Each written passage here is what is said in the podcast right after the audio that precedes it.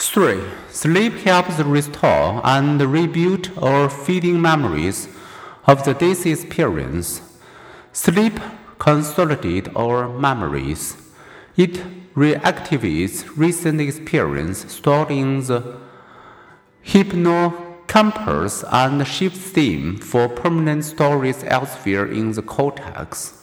Adults and children trained to perform tasks therefore recall them better after a night's sleep or even after a short nap Then, after several hours a week.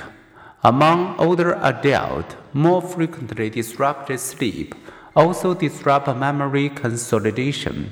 After sleeping well, older people remember more of recently learned material. Sleep, it seems, strengthens memories in a way that being awake doesn't.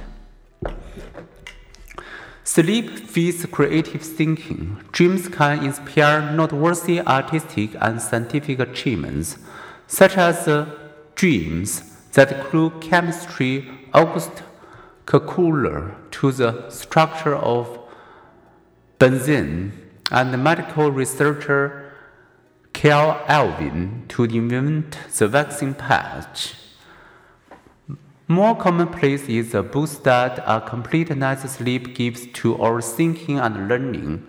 After working on a task, then sleeping on it, people solve difficult problems more significantly than do those who stay awake.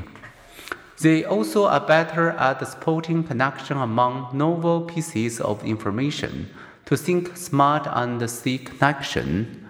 It often pays to ponder a problem just before bed and then sleep on it. 5. Sleep supports growth. During deep sleep, the pituitary gland releases a growth hormone that is necessary for muscle development.